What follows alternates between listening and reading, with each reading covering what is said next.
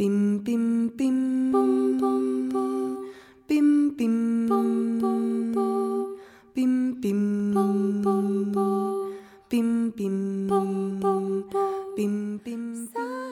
conférence débat organisée en lien avec le GREP, groupe de recherche pour l'éducation et la prospective Midi-Pyrénées, avait lieu à la librairie Ombre Blanche samedi 29 janvier 2022 avec Dorian Astor autour de Amitié d'Astre, Nietzsche et Wagner. Dorian Astor est docteur en philosophie, spécialiste de Nietzsche, auteur, traducteur et actuellement dramaturge du théâtre du Capitole.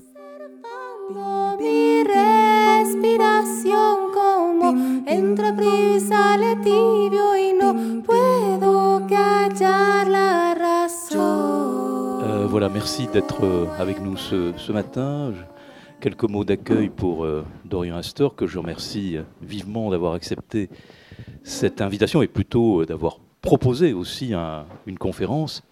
Nous devons sa présence d'abord à lui-même et à sa, qualité aujourd'hui en partie de Toulousain, puisque Dorian Astor est depuis quelque temps un collaborateur important du théâtre du Capitole, dont il est et de l'opéra, dont il est dramaturge, et nous lui devons euh, les émotions de la flûte enchantée euh, au mois de décembre, qui a été un- malgré tous les aléas et avec beaucoup de chance d'avoir échappé au désastre, je crois un très gros succès euh, de, cette, de, la, de la fin de la, de la saison de- du Capitole et, et de la fin de l'année. Et une papagena dans la salle, Ah, bah, en verre. Donc très bien, donc nous, nous aurons en plus une leçon de chant à, à la fin, c'est magnifique. Euh, et puis, euh, mais vous êtes là parce que cet après-midi, enfin euh, à 17h, vous donnerez aussi, alors ce sera, c'est pas une, courte conférence suivie d'un débat sur un ouvrage plus récent qui s'appelle La passion de l'incertitude, donc vous trouverez à la sortie près, de, près de la caisse. Et, donc ce travail sur, sur Nietzsche, qui est inédit et qui a été publié en, folio essai, euh, c'est ce que je vous avais proposé de présenter. Bon, vous, vous avez, bah, vous avez réorienté euh, en, en mettant Wagner, si je veux dire, pardonnez-moi, dans la, dans la boucle. Voilà, donc euh, on va vous, entendre sur. euh, c'est une conférence sur euh, Nietzsche et Wagner. Après quoi, voilà, toutes les questions. J'imagine que toutes les questions sont permis, sont autorisées. hein. Bon, voilà.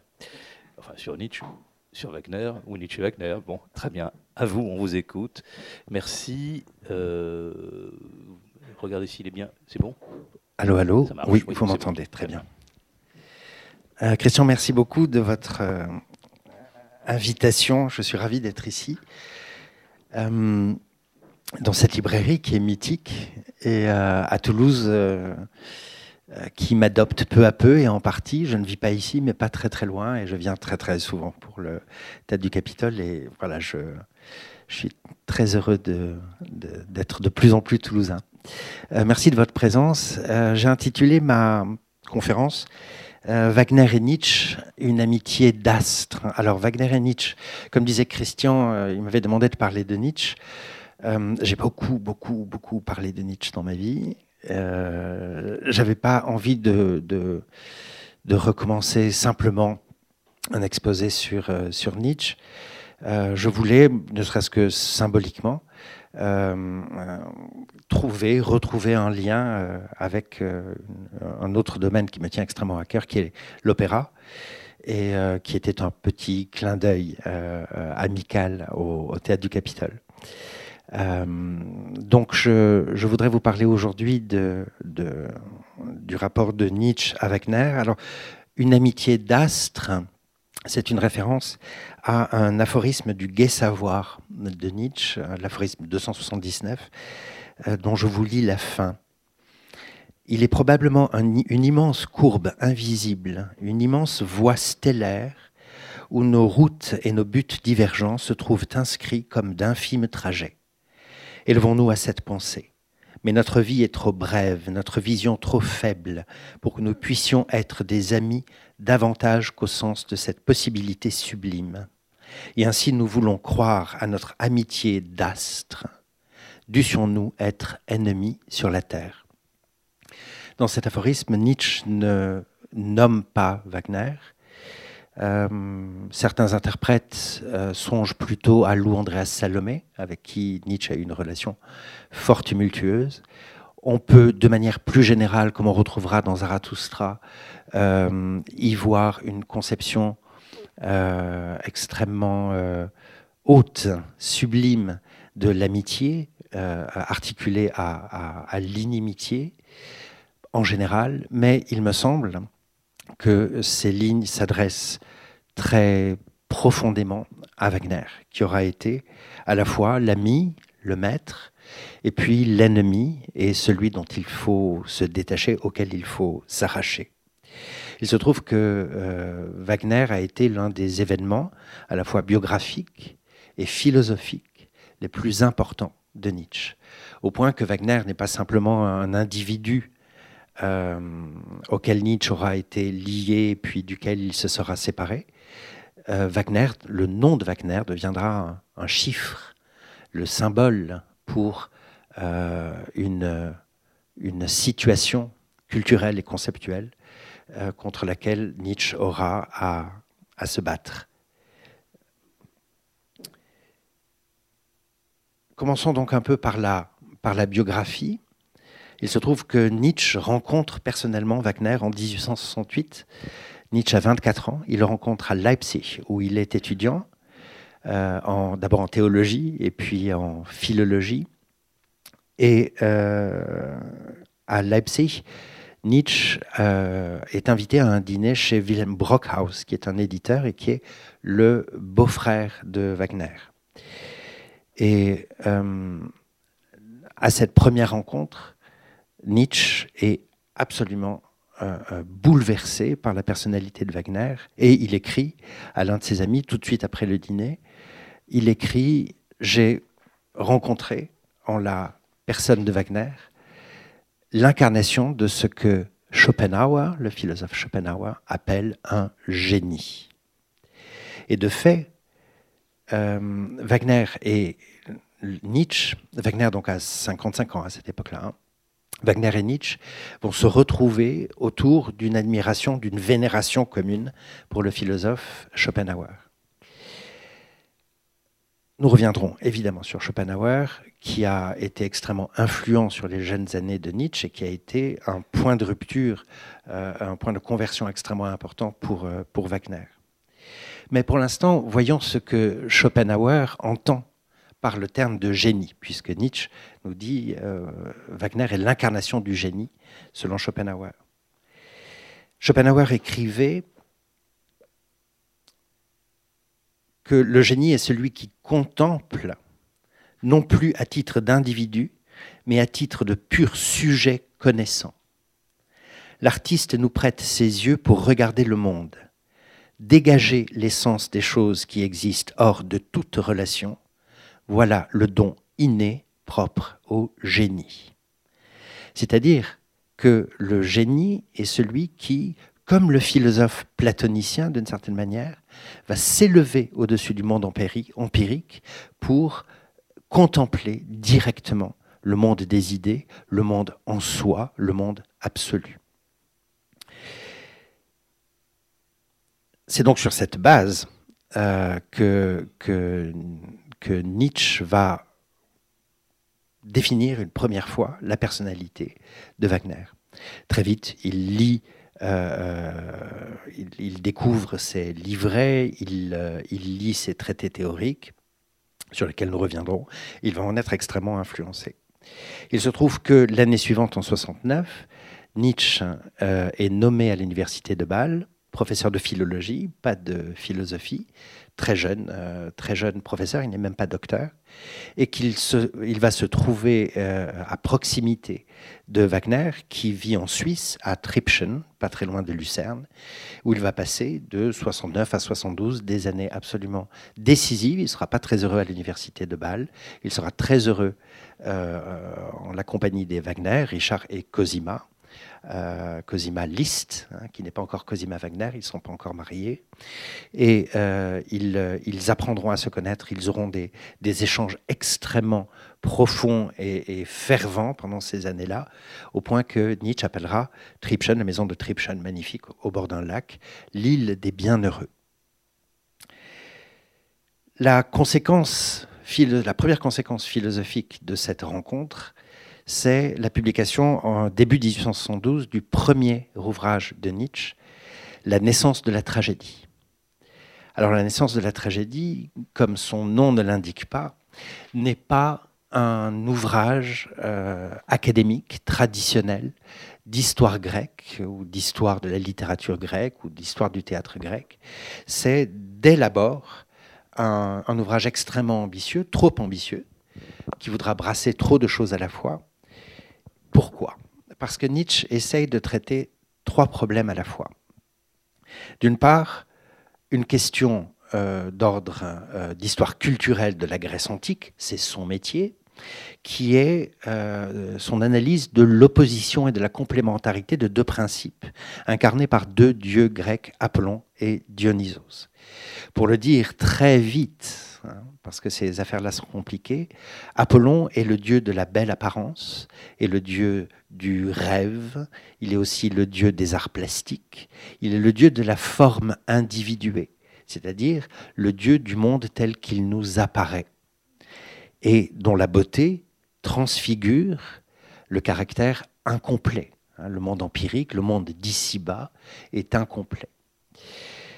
De l'autre côté, Dionysos est le dieu non pas du rêve, donc de la production d'images, de, de, la production de mythes, d'histoires, y compris, on y reviendra. Dionysos, lui, est le dieu de l'extase, de l'ivresse, de la rupture de l'individuation et de la forme, euh, transcollectives, par exemple, hein, dans, les, dans les Dionysies, les, ces bacchanales, où euh, le, la, pulsion vitale collective se, décharge comme ça et qui, au fond, nous fait apparaître, selon Nietzsche, le fond tragique des choses, c'est-à-dire ce qui se cache derrière l'apparence, derrière la belle statue grecque, se cache un fond sombre, tragique, aveugle, euh, qui, est, pour le dire d'un mot, qui est la, violence, la violence du monde, la violence du chaos, que l'art grec apollinien va tenter de transfigurer. Ça, c'est l'analyse le, euh, qui est une analyse qui a eu cours longtemps, non seulement euh, dans les études nietzschéennes, enfin qui a, eu de l'influence, mais dans les études grecques. C'est-à-dire que Nietzsche a pressenti des rapports entre euh, le dionysiaque et l'apollinien qui ont été extrêmement fructueux pour les études helléniques. Donc ça, c'est le premier problème, un problème grec, et on se dit, ok, Nietzsche est professeur de, philologie, c'est normal. Mais il va ajouter un deuxième problème, qui est un problème, lui, purement philosophique, qui est celui de la métaphysique de Schopenhauer métaphysique de Schopenhauer, qui est elle-même un dualisme, je ne vais pas rentrer dans les détails, un dualisme hérité de Kant. Schopenhauer est un héritier hérétique de, Kant. Euh, Schopenhauer distingue lui aussi deux mondes, ce qu'il appelle le monde de la représentation, donc le monde empirique, le monde euh, dans lequel nous sommes, et seul monde dont nous avons l'expérience, c'est ce que veut dire empirique, le monde de l'expérience qu'il va appeler donc le monde conçu comme représentation, et puis le monde en soi, ce que Kant appelait euh, le, le, monde en soi, qui est le monde tel qu'il existe, mais en dehors de notre connaissance. Nous n'y avons pas accès, nous n'avons accès qu'aux apparences. Et c'est pour ça que son grand livre s'appelle Le monde comme volonté et comme représentation. Là, je viens de spoiler. L'en soi pour, euh, pour Schopenhauer, c'est là qu'il est un hérétique de Kant. L'en soi est précisément cette force que Schopenhauer n'appelle pas dionysiaque, mais qu'il va appeler la volonté, ou le vouloir vivre, ce qui est un terme beaucoup plus intéressant.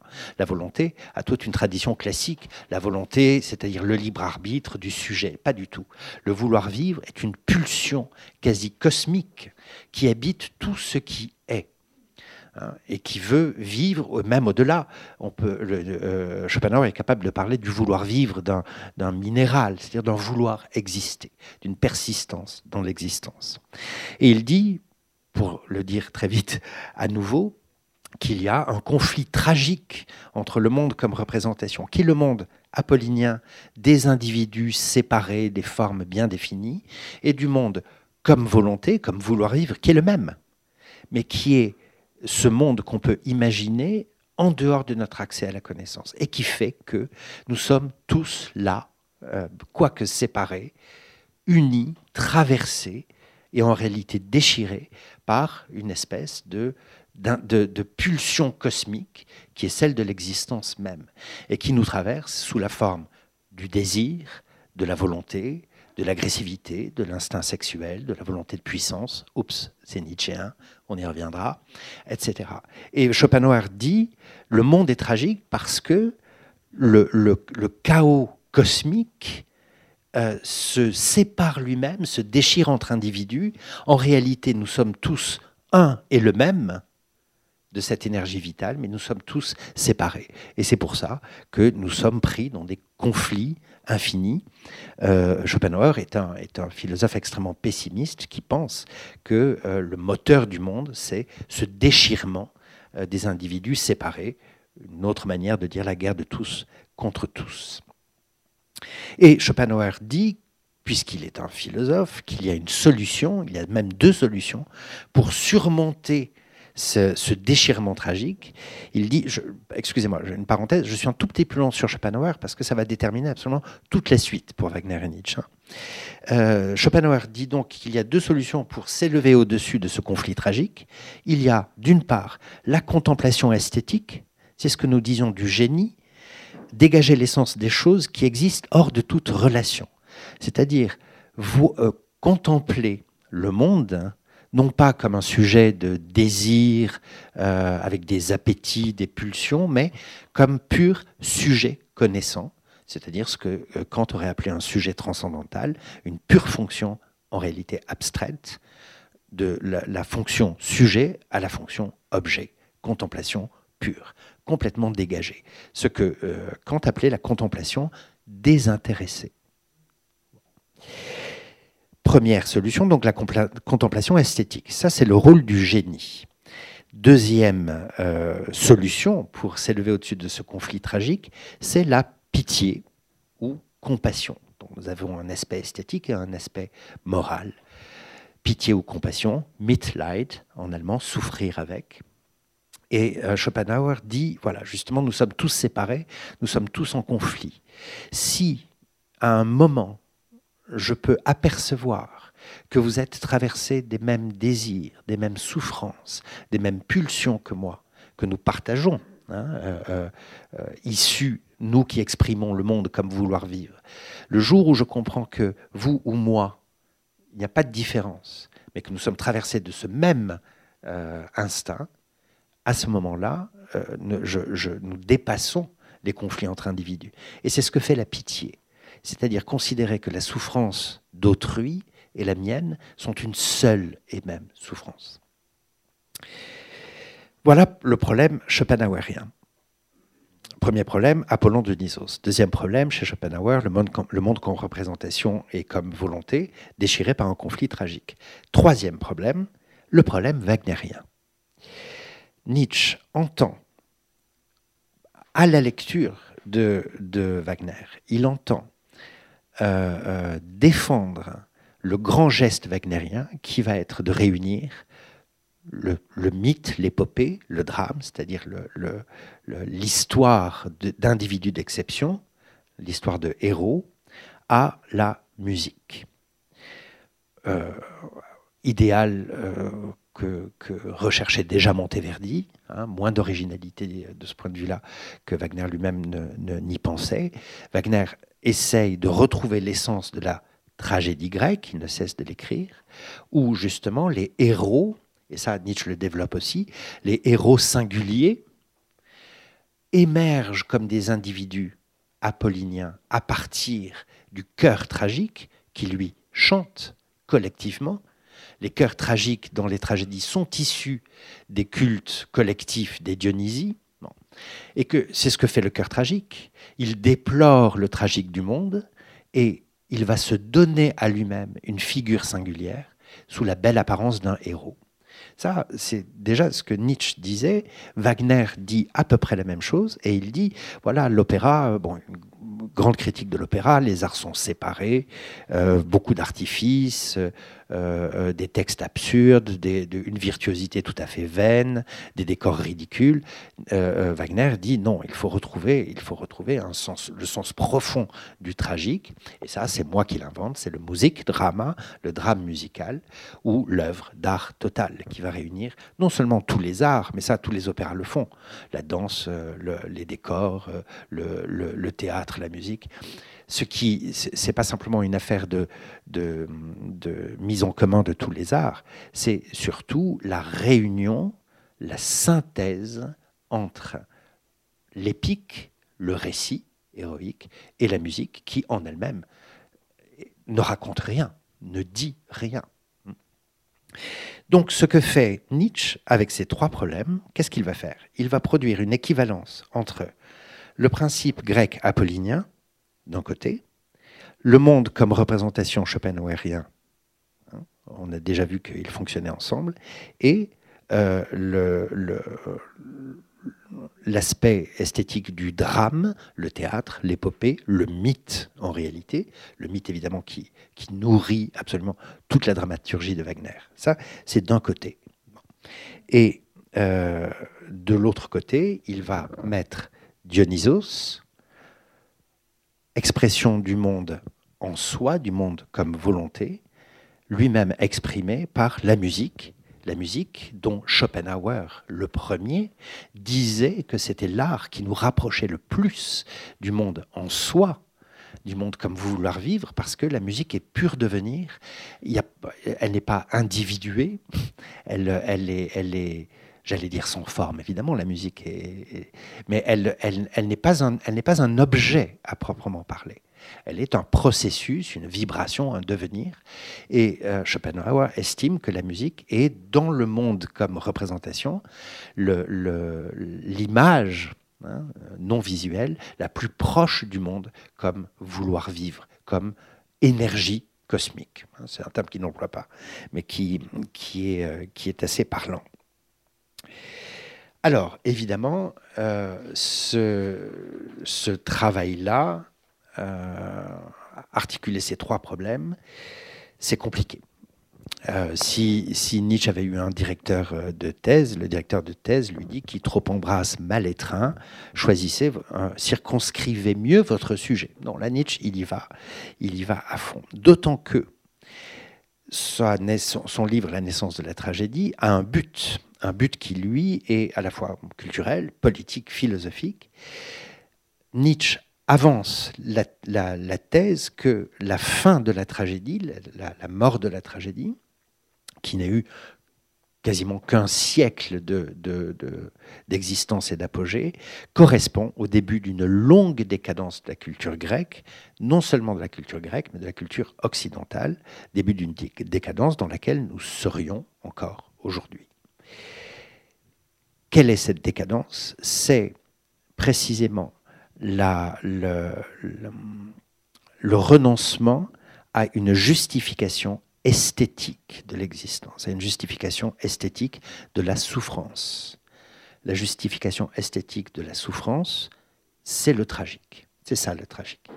Et selon Nietzsche, le tragique se perd en raison, pour le dire encore une fois, je vais vous dire ça tout le temps, hein, pour le dire très vite, parce que j'aimerais en parler des heures. Euh, il voit, euh, Nietzsche voit dans la, culture socratique, dans la figure de Socrate, hein, qui invente la philosophie, hein, qui en tout cas fonde euh, à travers Platon la philosophie occidentale. Socrate, lui, selon Nietzsche, est un ratiocinateur qui, euh, euh, qui d'une certaine manière indigné par le tragique, l'irrationalité de l'existence, va essayer de la justifier d'un point de vue entièrement logique et rationnel. Et ça, c'est le grand point de bascule socratique. L'existence se justifie par la logique et non par euh, l'esthétique.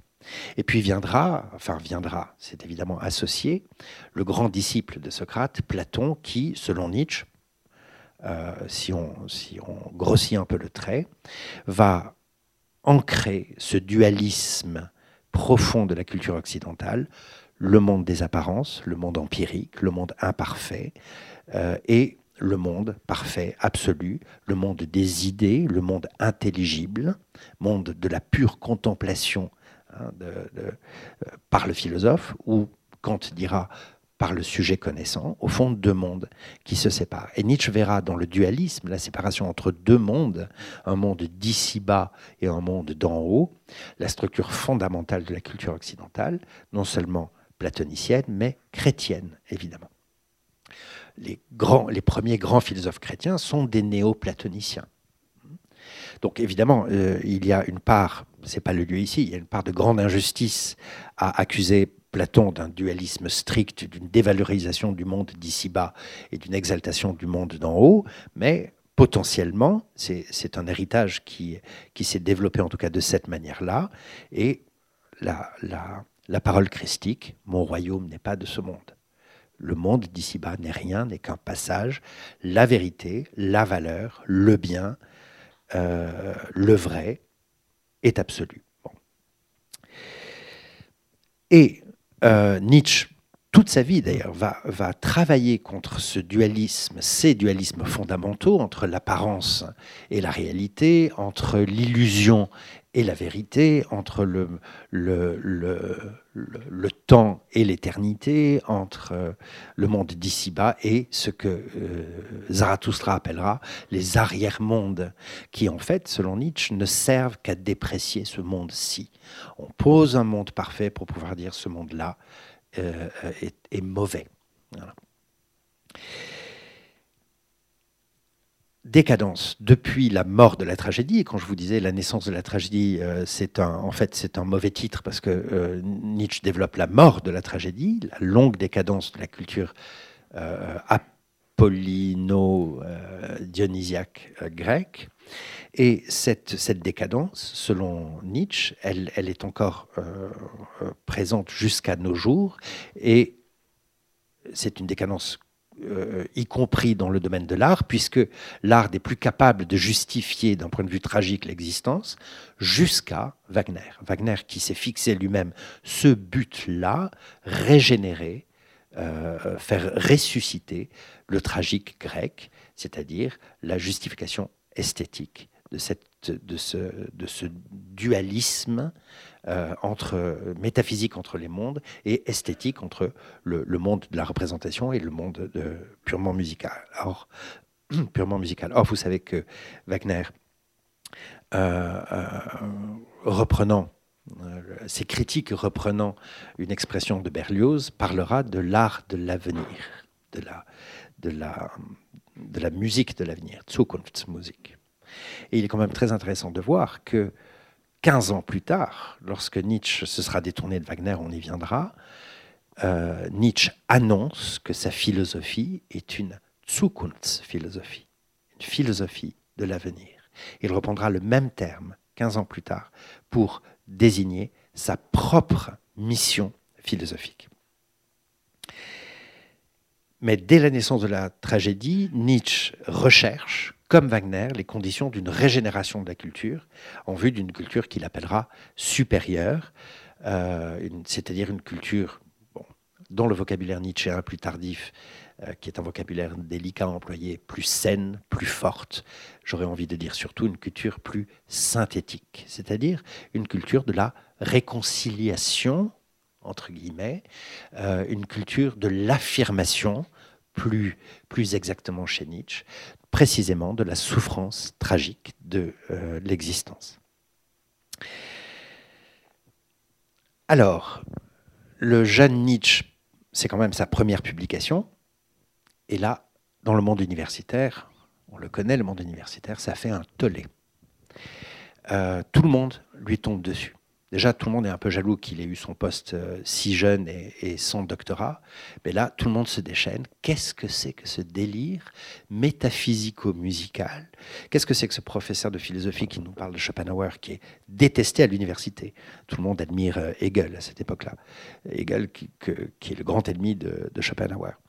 euh, ses délires musicaux. mais ce Wagner, c'est qui? Les profs d'université connaissent pas beaucoup Wagner. Bon, ça va assez mal. Ça va assez mal. Et comme toujours à l'université, la querelle va se faire par articles euh, interposés.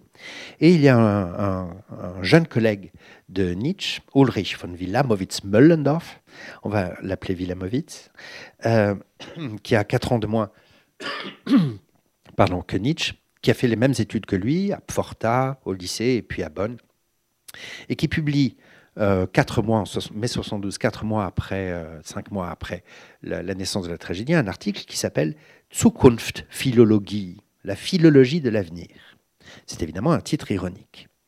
Et euh, Wilamowitz va attaquer, il va se faire le porte-parole de l'académisme contre ce jeune professeur complètement hérétique, complètement délirant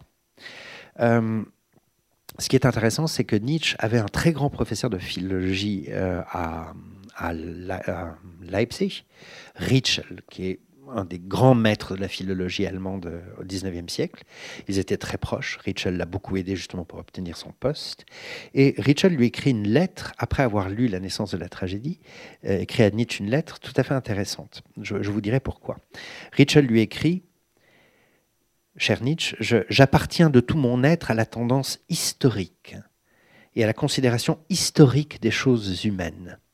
Et si résolument que la rédemption du monde, vocabulaire wagnérien et nietzschéen à cette époque-là, que la rédemption, la rédemption du monde ne m'a jamais paru avoir été trouvée dans l'un ou l'autre système philosophique, philosophique.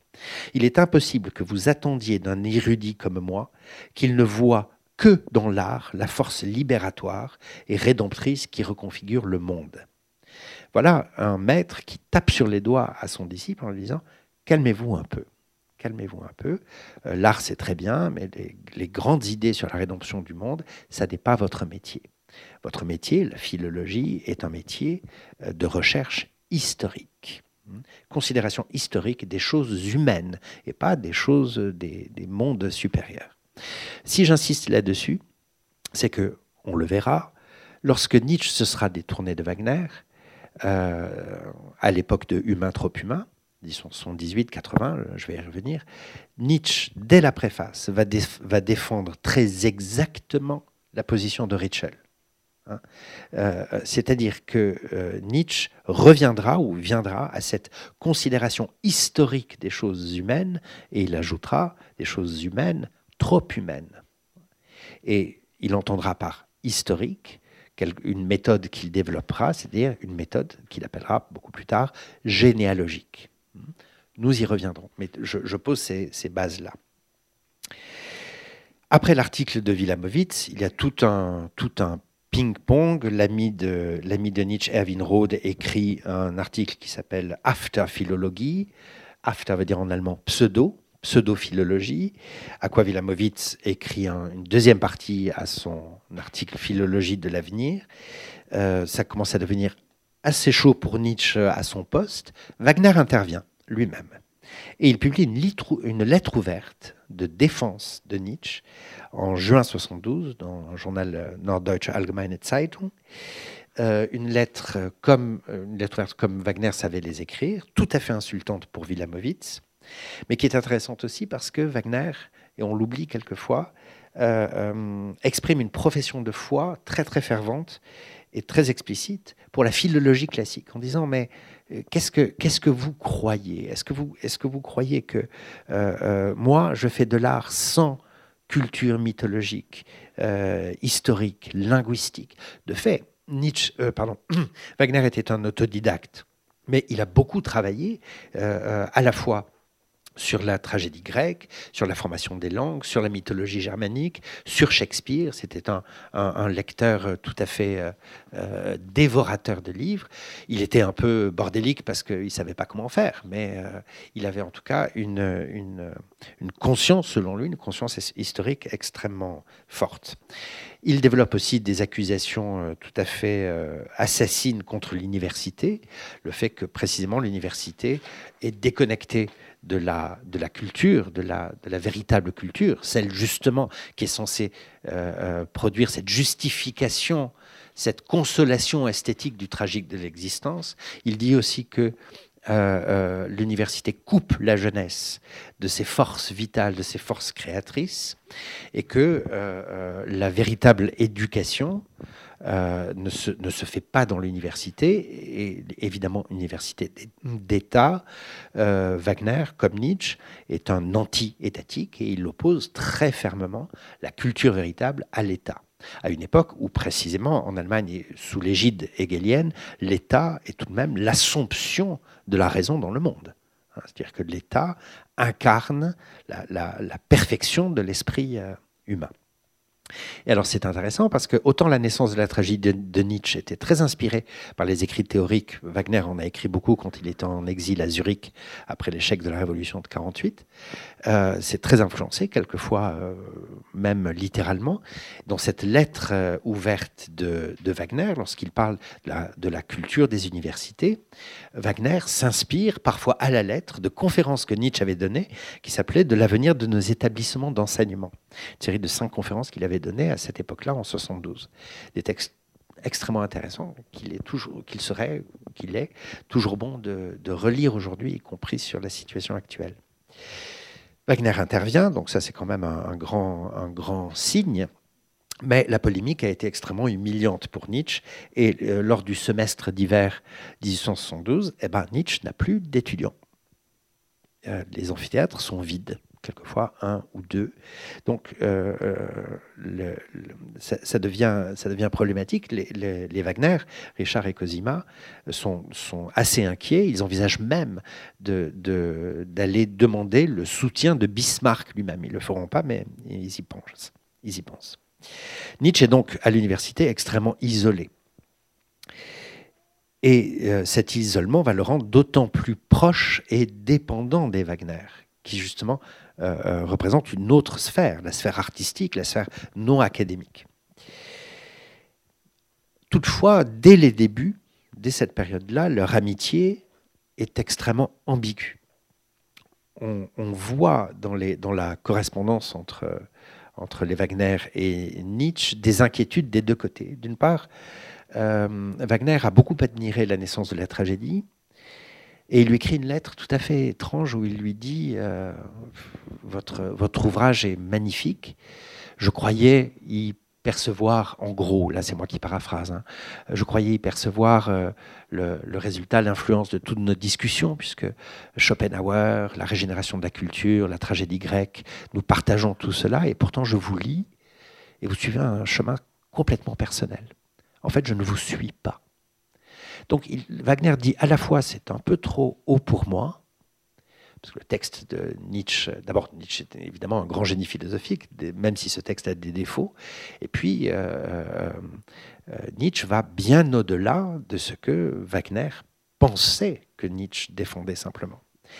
Donc non seulement il lui dit je ne vous suis, je n'arrive pas vraiment à vous suivre, mais il lui dit aussi vous êtes en train de suivre un chemin très solitaire en gros, je ne peux rien pour vous. Étonnamment, Wagner lui dit, je, pensais que nous, je croyais que nous pensions la même chose, mais en fait, vous êtes en train de m'échapper. Or, euh, Wagner, euh, Nietzsche a 25 ans, Wagner, dont on connaît la personnalité, en a 55. Euh, c'est pas une amitié, simplement une amitié comme ça, c'est une relation de maître à disciple. Et Wagner, par ailleurs, quelle que soit l'amitié qu'il ait eue pour l'affection qu'il ait eue pour Nietzsche, était très intéressé à avoir un universitaire dans la place dans le monde académique qui défende son œuvre, parce que Wagner est très isolé. Il a, il a pas, euh, nous sommes avant le festival de Bayreuth, hein, il faut le voir. Donc euh, Wagner est très isolé, au point que un jour Nietzsche dira non mais moi je vais, je laisse tomber l'université, je viens m'occuper, je viens vous donner un coup de main pour le festival de Bayreuth et tout ça. Et Wagner et Cosima surtout lui disent non, non, c'est gentil, mais reste où tu es, reste où tu es.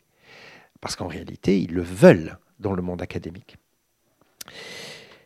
De son côté, euh, Nietzsche. Euh, alors oui, non, euh, par ailleurs, Nietzsche est une personnalité singulière.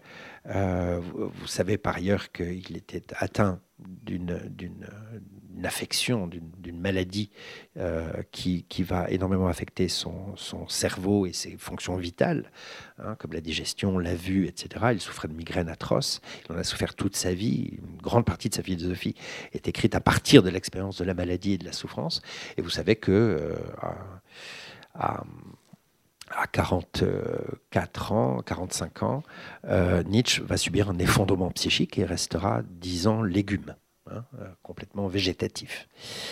Euh, question de sa folie, n'en parlons pas ici, mais en tout cas, dès cette époque-là, les Wagner, entre eux, on le voit dans leur correspondance, se disent le père Nietzsche, il est sympa, mais des fois, il débloque. Hein, donc, ils craignent pour sa santé psychique. De son côté, Nietzsche sent bien le problème de la dépendance. Wagner, Wagner fait partie de ces personnalités, un peu comme Picasso, qui, qui sont absolument centripètes, mais qui sont dévoratrices, qui consument les personnes autour d'eux. Wagner est évidemment un, ego euh, énorme, et Nietzsche a besoin, lui, de se développer. Donc Nietzsche, de temps en temps, a besoin de prendre euh, de, prendre de, la, de la distance, et il parle dans une lettre de la nécessaire, euh, il parle d'une espèce de cordon sanitaire, il dit, je, je suis fidèle et je suis présent pour tout ce qui est important, mais dans les petites choses, dans la vie quotidienne, j'ai besoin de distance. Il faut, il faut que les Wagner me laissent un peu, un peu tranquille. Nous parlions de Bayreuth. En 1812, cette même année, est posée la première pierre du festival de Bayreuth. Hein. on construira la maison du festival. Le premier festival aura lieu quatre ans plus tard, en 1976. Et euh, c'est un moment où, euh, d'abord, c'est un moment où les Wagner quittent Tripschen, donc Nietzsche n'a plus, n'a plus son île des bienheureux. Bayreuth, c'est en, en Bavière, c'est plus loin, et commence maintenant la grande, la grande aventure euh, bayreuthienne de Wagner, qui va solliciter toutes ses forces, y compris auprès de la société allemande, pour des financements, pour de la reconnaissance, etc. La première pierre est posée, euh, Nietzsche y assiste. Nietzsche, d'ailleurs, dans un très beau texte, dit J'ai vu ce jour-là que Wagner était seul. Il, avait, il était entouré de toute sa clique de Wagneriens. C'était un symbole, mais Wagner est inquiet pour l'avenir. Et c'est très beau parce que cette description qu'il donne, c'est en, réalité le reflet des propres, des propres inquiétudes, de la propre euh, euh, solitude de Nietzsche face à l'avenir de la culture qui, euh, hier comme aujourd'hui, n'est jamais extrêmement enthousiasmant. Problème d'argent, Nietzsche se, se, dit je vais aider, euh, il écrit et publie un appel aux Allemands. Donc, euh, en gros, c'est une lettre où il demande publiquement à ce que euh, la société, les, Allemands, les citoyens, soutiennent Wagner. Sauf qu'il n'est pas très diplomate et qu'au lieu de, dire aux Allemands soyez gentils, aidez-nous, etc., il leur dit vous êtes, vous êtes nuls, vous ne voyez pas ce qui se passe sous vos yeux. Et il écrit cette phrase extraordinaire c'est vers vous, vous les Allemands, hein, alors qu'il leur demande de l'argent, c'est vers vous que vont nos craintes. Vous ne voulez rien savoir de ce qui arrive, et peut-être bien que vous voulez empêcher par ignorance que quelque chose arrive. L'appel aux Allemands est très beau, mais il est refusé par le comité de soutien des Wagneriens qui disent non, non, là c'est vraiment contre-productif. Le temps passe, nous arrivons euh, en 76, ouverture du premier festival de, Bayreuth. À cette occasion-là, début juillet, juste quelques semaines avant le festival, Nietzsche publie, alors entre-temps, hein, il a publié ce qu'on appelle les considérations inactuelles, Betrachtungen, qui sont au nombre de quatre. Euh, qui parle de, la première de philologie, la deuxième d'histoire, la troisième de Schopenhauer, et la quatrième parle de Wagner. C'est donc euh, euh, un texte assez polémique qui s'appelle Richard Wagner à Bayreuth. Ce texte-là est extrêmement intéressant parce que c'est un texte qu'il écrit encore dans, la volonté de promouvoir Bayreuth et Wagner. C'est un texte qu'il écrit avec encore cette admiration, cette passion pour Wagner. Et c'est un texte qui pourtant est complètement travaillé par la nécessité de cette distance, par les premiers regards critiques, par quelque chose qui, on va le voir, va, se retourner. Ce texte est donc vraiment sur, une ligne de crête, en grand déséquilibre. Et on s'en, on s'en aperçoit d'autant mieux quand on voit les brouillons de cette quatrième considération inactuelle, qui est en réalité beaucoup plus critique à l'égard de Wagner. Hein, Nietzsche enlève, polie, euh, lisse beaucoup son texte pour la publication. Ce qui m'intéresse, c'est un passage absolument incroyable de description psychologique de Wagner. Ça nous intéresse, vous allez voir pourquoi. Parce que, euh, je vous le dirai après, je vais d'abord vous le lire. Nietzsche parle donc de la personnalité de Wagner. Avec la maturité, sa nature apparaît redoutablement simplifiée, déchirée entre deux instincts ou encore deux sphères. Tout au fond, se déchaîne une volonté impétueuse qui semble chercher par toutes les issues, toutes les cavernes et toutes les gorges à éclater au grand jour et aspire à la puissance. Seule une force absolument pure et libre pouvait orienter cette volonté vers le bien et la générosité. Allant de pair avec un esprit étroit, pareille volonté, avec son désir tyrannique et son borne, aurait pu prendre un cours fatal. En tout cas, il lui fallait trouver au plus tôt une percée vers l'air libre, parvenir à la clarté du jour et à la lumière du soleil. Un puissant effort sans cesse mis en face de ses échecs devient méchant.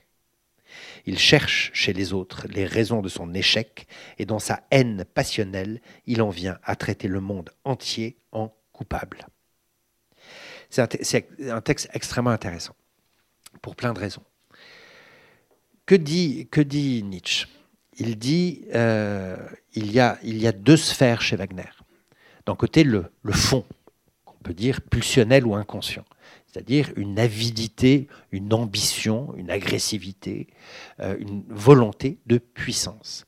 Le terme volonté de puissance n'émergera chez Nietzsche comme un de ses grands concepts que dix ans plus tard. Mais là, il parle d'une pulsion aveugle, souterraine, qui veut la puissance on imagine bien, d'un point de vue psychologique, chez Wagner, un être extrêmement ambitieux, y compris arriviste, euh, brutal dans les moyens. Enfin, on connaît, euh, voilà, on connaît le, le, sale caractère de Wagner. Bon. Et il dit, mais de l'autre côté, il y a cet idéal, cet idéal contemplatif du génie, cette pureté, cette générosité, euh, le bien d'une certaine manière, hein, la sphère du bien. Et que euh, si, si, Wagner n'avait pas eu cet idéal esthétique et, moral, contemplation et compassion, s'il n'y avait pas eu cette ouverture-là vers le monde supérieur qui ont fait un génie, eh bien, cette, volonté de puissance, elle, serait devenue méchante. Si Wagner n'avait pas trouvé une, issue à... Euh, Freud parlera de sublimation Hein. Si Wagner n'était pas parvenu à sublimer cette pulsion-là, s'il n'avait pas eu la possibilité de l'exprimer, c'est-à-dire son succès, s'il avait été frustré, il serait devenu méchant. Que veut dire méchant ici? Il aurait accusé le monde entier. Voilà pour la psychologie de Wagner. Ce qui est absolument incroyable, c'est que Nietzsche est en train de poser le fond de sa conception pulsionnel, hein, en connexion directe avec l'inconscient, avant Freud, de la, du processus de la morale, de ce qu'il appellera, en 87, 11 ans plus tard, la généalogie de la morale. C'est-à-dire que euh, un, une volonté de puissance, nous sommes tous animés de volonté de puissance, une volonté de puissance qui est empêchée, qui est souffrante, qui est affaiblie par la dureté du monde, euh, se retourne et devient méchante. Non seulement méchante envers les autres, mais méchante envers soi-même. Elle se ronge elle-même, elle se fait souffrir, ce qu'on appellera la mauvaise, conscience, la. Deux concepts très importants dans la généalogie de la morale, le ressentiment, on accuse le monde entier, je souffre donc tout le monde est coupable, et euh, la mauvaise conscience, je souffre donc je suis coupable et c'est une cruauté évidemment extrême. On reconnaît là-dedans ce que Nietzsche considérera comme le coup de génie du christianisme, faire passer le ressentiment, l'intérioriser à la mauvaise conscience. le monde est mauvais, je suis pécheur. Donc ça, c'est extrêmement important de ce point de vue-là. Ce qu'il faut comprendre, c'est que là, nous avons encore deux mondes. Nous avons le monde obscur de la volonté de puissance et puis le monde idéal de la, de la contemplation euh, euh, platonicienne ou esthétique. Sauf que, il ajoute une phrase, Nietzsche. Il va plus loin, il va plus loin dans la psychologie de Wagner et il dit une des sphères de son être est demeurer fidèle à l'autre par un amour libre et dénué de tout égoïsme, compassion, contemplation désintéressée, donc morale, le bien. Un amour libre et dénué de tout égoïsme, la sphère créatrice, innocente et lumineuse est restée fidèle à la sphère sombre, indomptable et tyrannique. Il est en train de dire que le, la sphère géniale, désintéressée, bonne, hein, idéale de Wagner, en fait, reste fidèle à la sphère sombre, égoïste, tyrannique, méchante. Donc, ça n'est pas, ça n'est pas l'inconscient agressif qui est sauvé par l'idéal, c'est l'idéal qui est fidèle à cette tyrannie de l'instinct. Et là, Nietzsche, par une petite phrase, tout ça je vous en parle parce qu'il le développera beaucoup plus tard d'un point de vue strictement conceptuel dans sa philosophie, c'est qu'en réalité, qu'est-ce que ça veut dire rester fidèle à? Ça veut dire servir.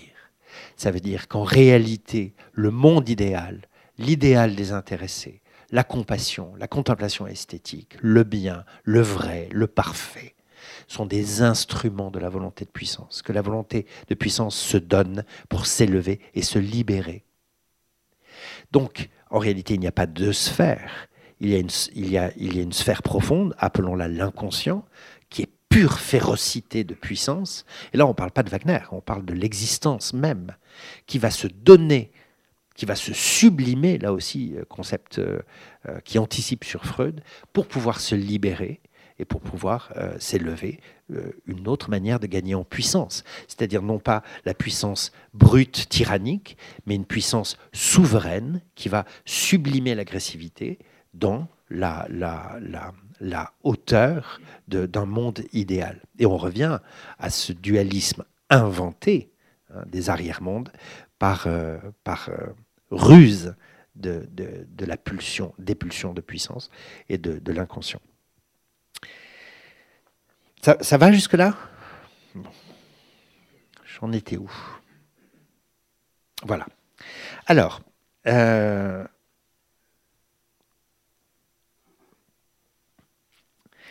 Wagner reçoit le texte de la quatrième inactuelle et il a une réponse absolument lapidaire. Euh, il lui écrit un petit mot. Quand même, c'est un texte sur lui-même. Hein.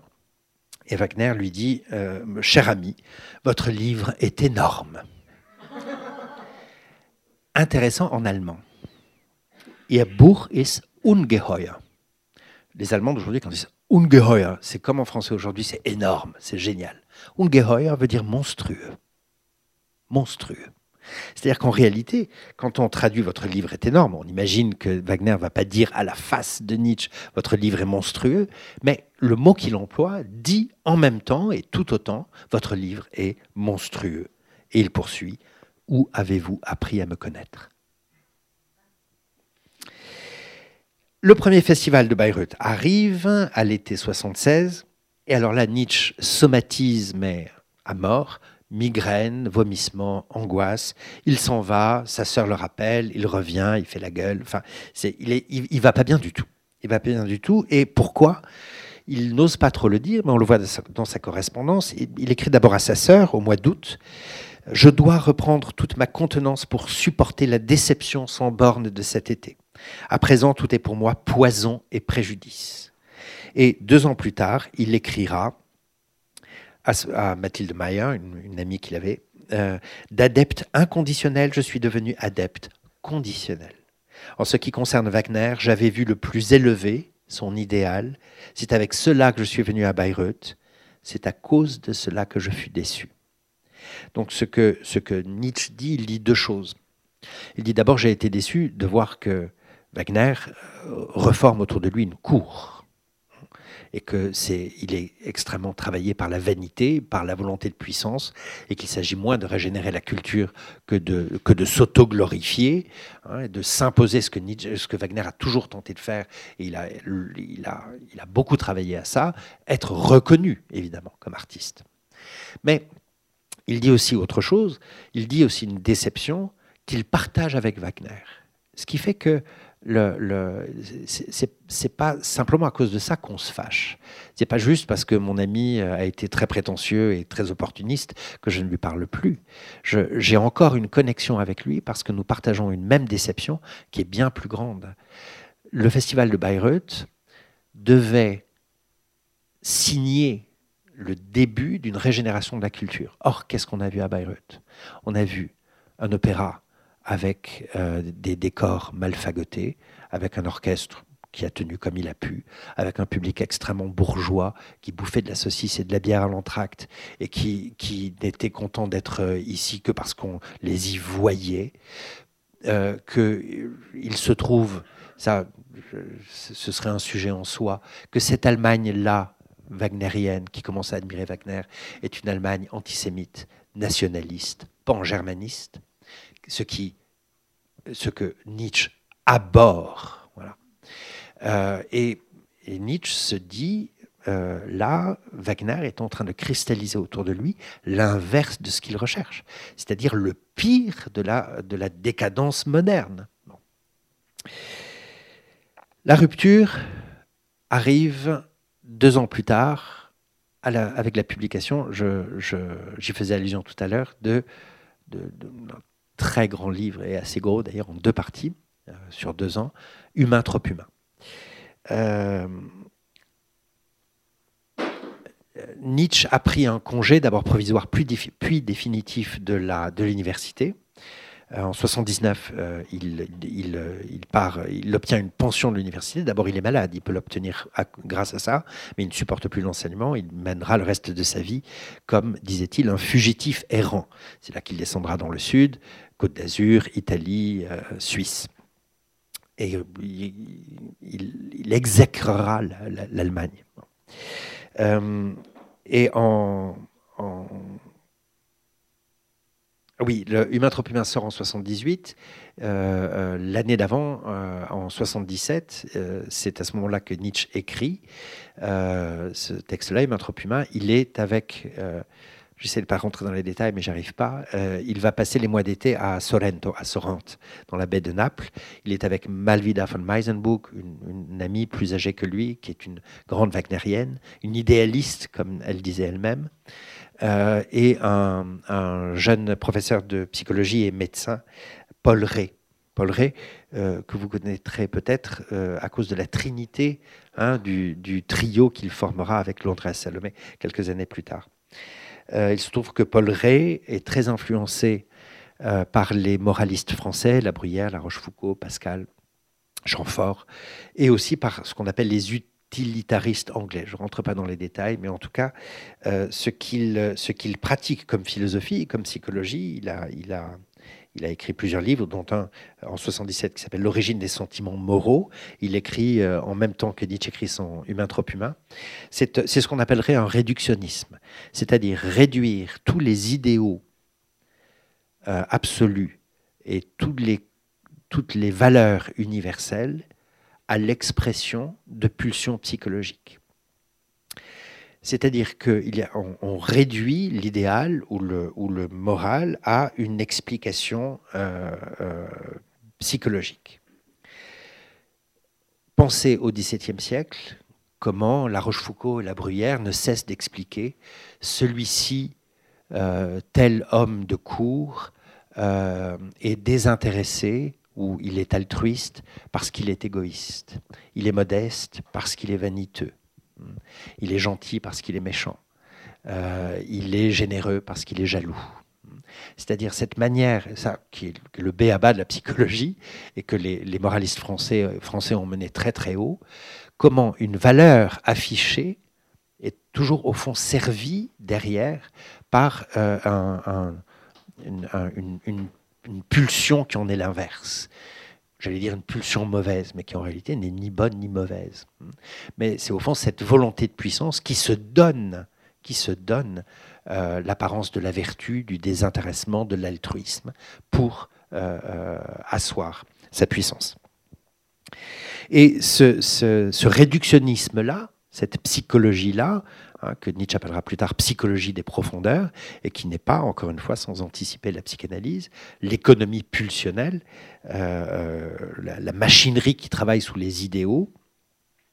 Eh bien, euh, ces textes-là de Paul Ray vont beaucoup influencer Humain trop humain. Et Humain trop humain, c'est vraiment le Nietzsche tel qu'en lui-même qui apparaît. C'est un Nietzsche qui s'est libéré de Schopenhauer, qui, qui se libère de Wagner, qui se libère de, son, de, ses restes idéalistes et qui va devenir, tel qu'en lui-même, le plus formidable psychologue des profondeurs que nous ayons, que nous ayons eu. Et donc, euh, euh, Humain trop humain démonte tout l'idéalisme à la fois métaphysique, moral, esthétique. Le culte du génie, euh, la perfection, le bien, l'absolu, l'altruisme, le désintéressement, euh, tout ce que vous voulez, tout y passe. Et à travers ça, évidemment, euh, Nietzsche, qui a été si influencé par Schopenhauer, va écrire des pages qui commencent à devenir assassines sur, sur Schopenhauer, et il va le critiquer à tout point de vue, je passe les détails, d'un point de vue métaphysique, comme quoi le, le notre expérience, notre volonté nous permettrait d'accéder à l'en-soi. C'était l'hérésie kantienne. On, on, ne sort pas des conditions de notre connaissance. Donc nous n'avons accès qu'au monde empirique, jamais au monde intelligible. Euh, ça, Kant l'avait bien dit, en ce sens, Nietzsche est plus conscient que, que Schopenhauerien. Et ensuite, évidemment, il va attaquer cette morale de l'abnégation, qui est selon lui une, une morale nihiliste, c'est-à-dire, au fond, débrancher la volonté, débrancher le désir, pure contemplation, pure compassion une espèce de nirvana.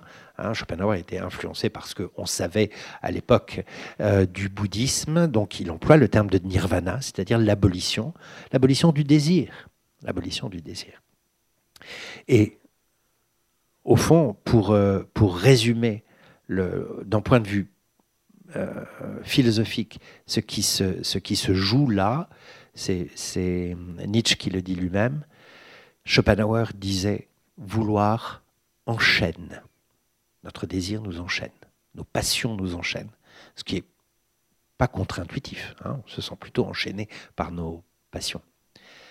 Nietzsche dit, Zarathustra en l'occurrence, vouloir libère. Et tout le jeu va se jouer autour de ça. Euh, Schopenhauer va en arriver à vouloir abolir, nier le vouloir vivre, mettons la volonté de puissance, il y a des différences, mais c'est l'héritage. Et Nietzsche va dire, au contraire, il faut l'affirmer, l'affirmer, affirmer la puissance, affirmer l'existence, affirmer l'apparence, affirmer l'illusion.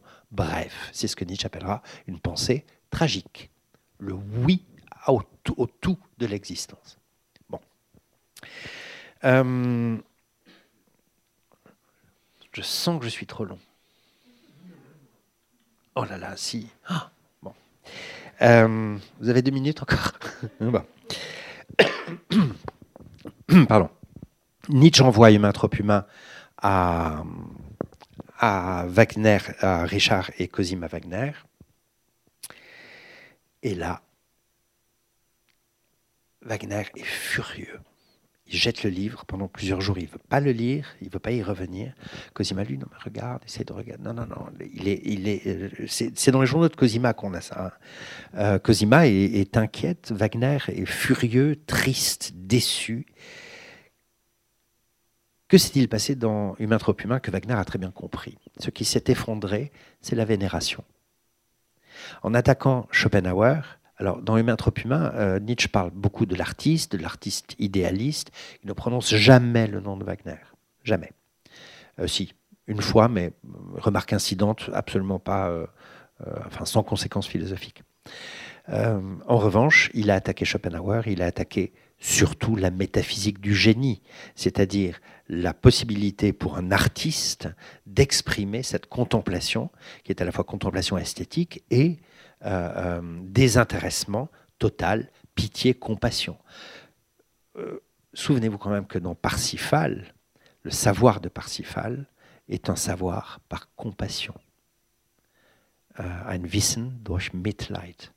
C'est la compassion, ce qui est un grand geste chrétien, le, savoir de Parsifal, idiot du village, le savoir, la transfiguration de Parsifal, c'est la connaissance de la pitié. Donc c'est très, marqué chez Wagner. Donc cela, Nietzsche euh, le démonte entièrement, c'est-à-dire qu'il ôte à Wagner une justification, la justification philosophique de son génie. Wagner, 20 ans plus tôt, on y reviendra une seconde, lorsqu'il a découvert Schopenhauer, ça a changé sa vie, non seulement parce qu'il s'est dit mais oui c'est vrai, le monde est tragique, c'est terrible et tout ça, et puis surtout il a vu entre les lignes, ah mais voilà, le génie c'est moi, c'est exactement ça. C'est-à-dire que euh, Wagner avait besoin de reconnaissance, justement parce qu'il n'était pas un télo, qu'il était très isolé et qu'il avait des, prétentions intellectuelles très grandes. Il lisait beaucoup, il écrivait beaucoup. Et donc trouver dans une philosophie, penser trouver dans une philosophie la justification métaphysique de son activité artistique, c'était évidemment voilà. Donc c'était, c'était Wagner a toujours fait la même chose. Hein. Avec Nietzsche, il a eu les mêmes espoirs. Il s'est dit là, on a un jeune philosophe brillant, il est wagnérien, allons-y. Wagner est donc destitué de sa génialité et aussi de sa mission rédemptrice. Et Wagner, qui n'est pas idiot, il a bien lu ce travail historique, psychologique, réductionniste des grands idéaux à la psychologie des bas-fonds. Hein. Et il, euh, il, écrit un article, euh, je ne sais pas, deux, trois mois après avoir, euh, ouais, six mois après avoir lu Humain trop humain, il écrit un article dans le journal des Bayreuthiens, Bayreuth, blätter, qui, a, qui, est, qui a été avec les années de plus en plus un torchon antisémite épouvantable.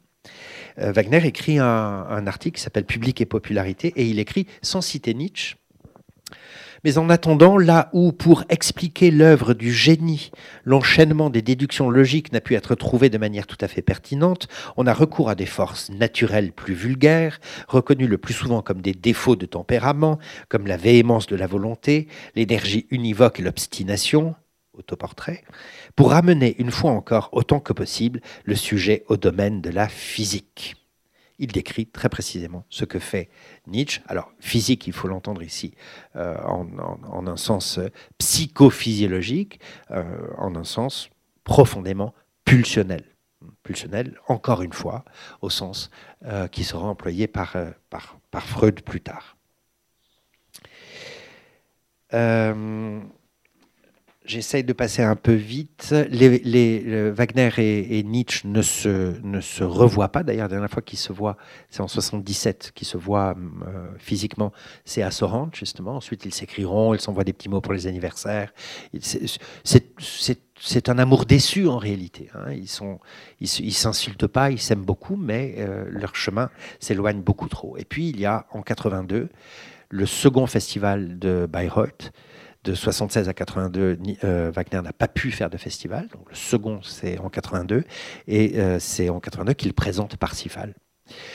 Euh, Nietzsche avait envoyé Humain trop humain et quatre mois plus tard, Wagner avait envoyé le livret de Parsifal.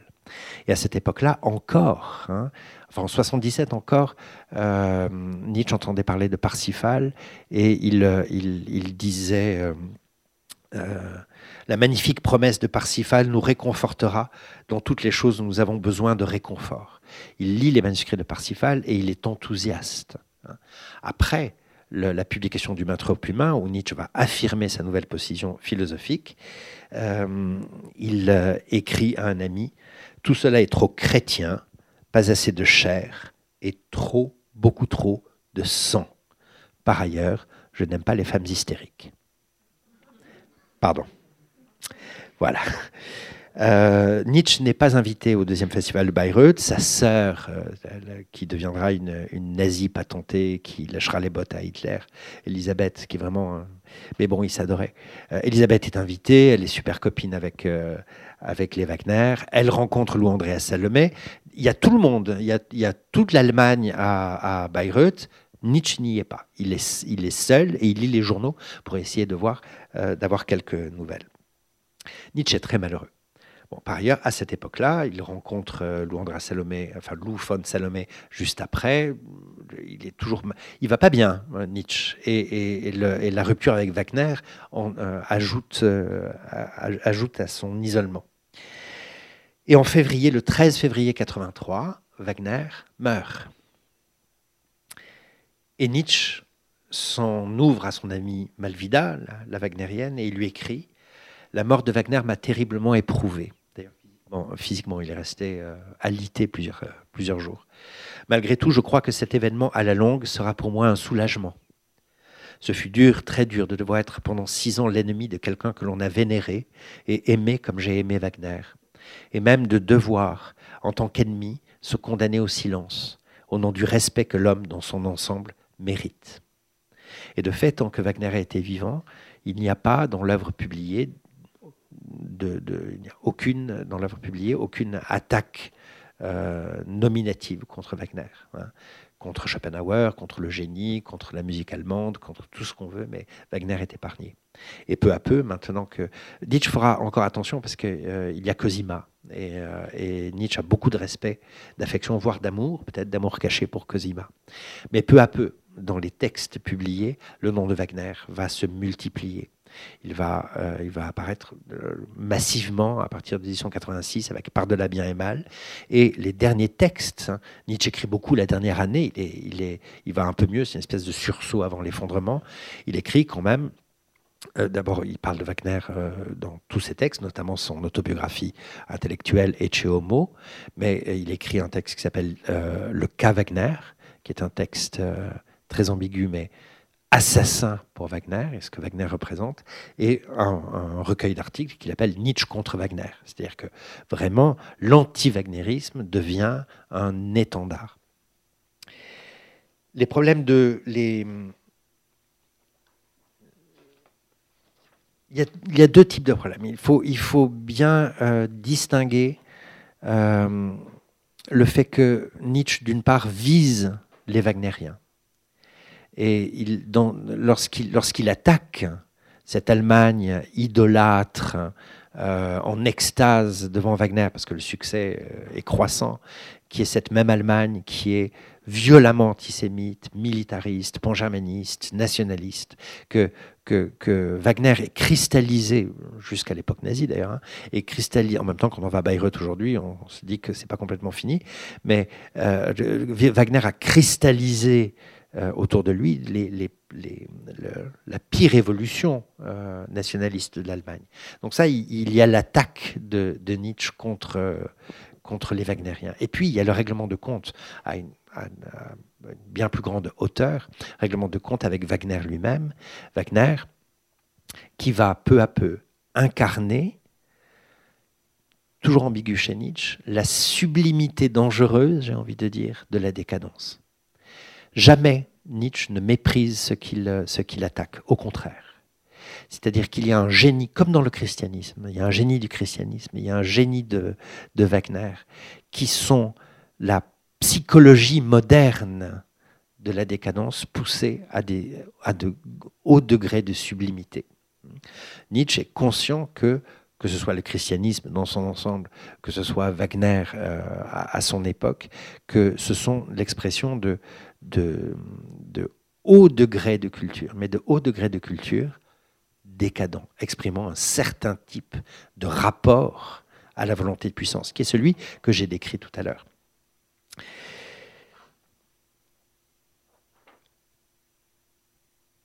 Il attaque. Bon, là, je, vais quand même, euh, je vais quand même passer un peu. Il va, il va l'attaquer quelquefois de manière injuste sur le retour de Wagner au christianisme. C'est vrai que il y a, Wagner a quand même été un, un anarchiste, socialiste, ami de Bakounine, de, de, euh, disciple de Feuerbach, révolutionnaire quand même, il était sur les barricades en 48.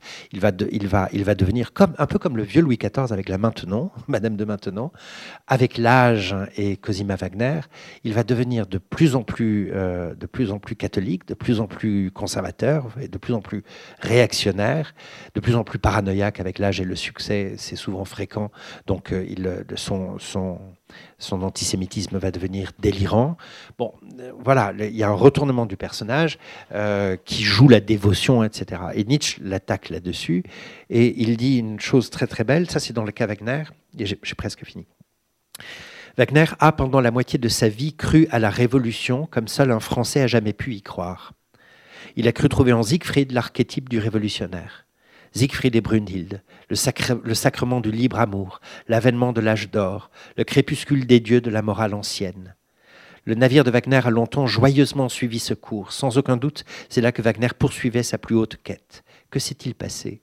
Une catastrophe. Le navire a heurté un écueil. Wagner s'est échoué. Cet écueil, c'était la philosophie de Schopenhauer. Wagner s'était échoué sur l'écueil d'une conception du monde contraire à la sienne. C'est-à-dire que Nietzsche va développer ce qu'il considère être le génie de Wagner, d'avoir, d'avoir, euh, euh, de s'être fondé sur un mensonge et sur un illusionnisme. Nietzsche va accuser Wagner d'être un histrion, un comédien de son propre idéal. Imaginez Wagner, révolutionnaire, un homme qui a été euh, vraiment un homme de gauche, qui a été un homme qui a cru au lendemain qui chante et à la régénération de la culture. Un homme qui tout d'un coup dit oh, Schopenhauer, oui, le monde est tragique, euh, il n'y a que la compassion et la beauté qui, peuvent nous sauver. tout d'un coup, cette componction, hein, cette pause du grand tragique pessimiste. Voilà une des comédies de Wagner. Que fait Wagner en réalité, selon Nietzsche? C'est qu'il est un grand, c'est ce que Zarathustra appellera un grand magicien. Wagner nous hypnotise.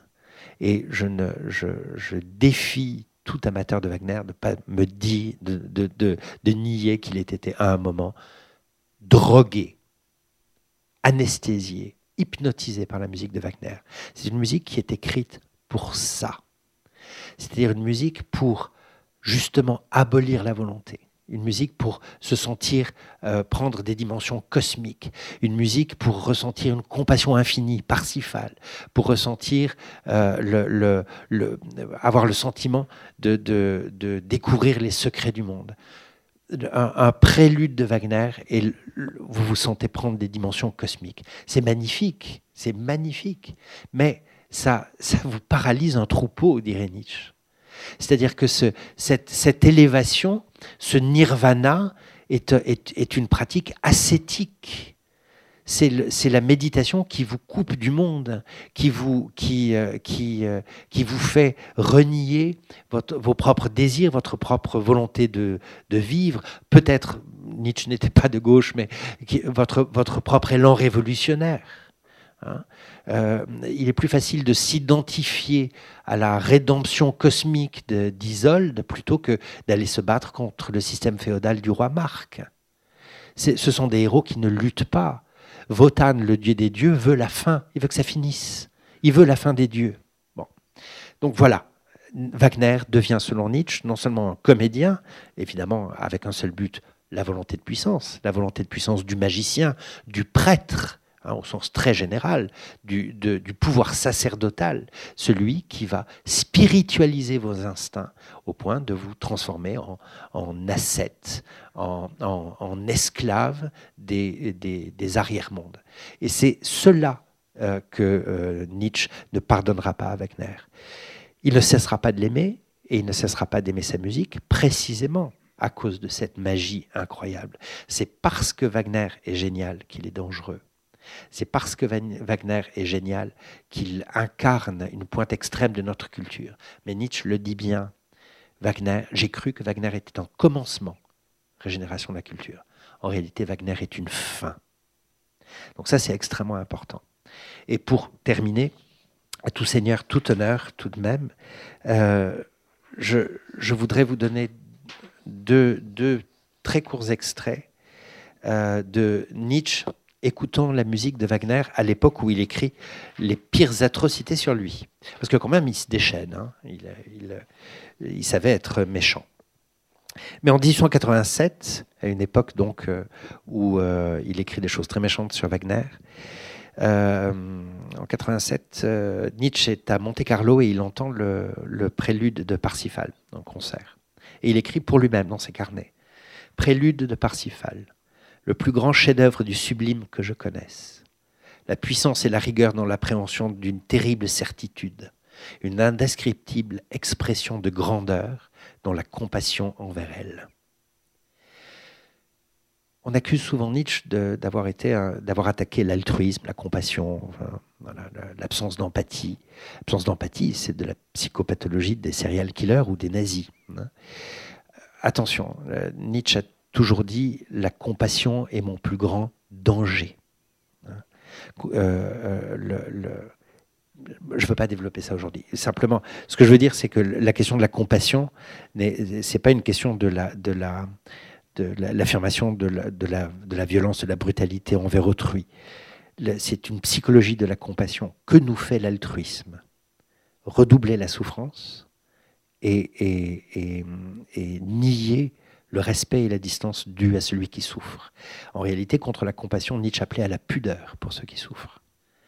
Et on, on a tous, on s'est tous rendu compte que le meilleur moyen d'être un bon ami auprès de quelqu'un qui souffre, c'est la pudeur. Mettez-vous à pleurer avec lui en disant c'est horrible, c'est atroce, ne dormez plus la nuit. Moi, ma maman, quand elle est inquiète pour moi, elle est plus malade que moi. Ça m'énerve. Ça m'énerve. Hmm. Bon, petite parenthèse. Je reviens à la musique. Je finis avec Tristan, 1888, dans Ecce Homo, qui a des pages, encore une fois, terribles contre Wagner. À propos de Tristan et Isolde, ça me paraît tellement juste. Mais aujourd'hui encore, je cherche en vain une œuvre qui est la même dangereuse fascination, la même effrayante et suave infinitude que Tristan et Isolde. Et je finis par le plus beau résumé de la position ambiguë, complexe de, Wagner de Nietzsche à l'égard de Wagner. C'est dans le cas Wagner, c'est plus drôle. Je comprends parfaitement qu'un musicien d'aujourd'hui nous dise Je hais Wagner, mais je ne puis supporter aucune autre musique. Je comprendrais aussi un philosophe qui déclarerait Wagner résume la modernité, on a beau faire, il faut commencer paraître wagnérien. Voilà, je vous remercie.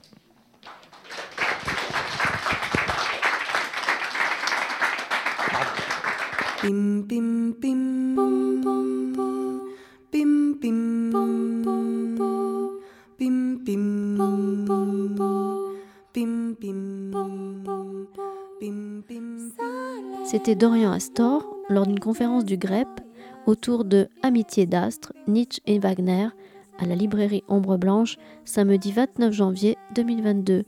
Réalisation et mise en onde Radio Radio.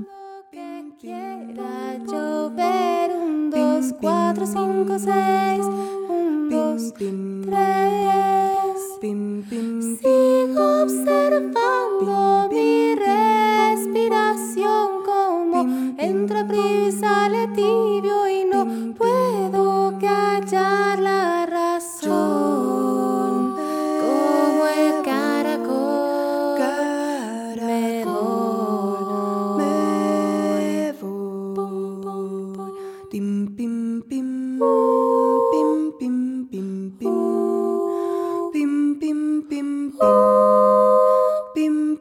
pim, pim, pum, pum, pim, pim. Sigo buscando algo en lo que creer. Si lo buscas, no lo ves.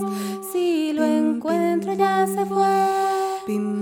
Sigo intentando eso de buscar sin esperar encontrar.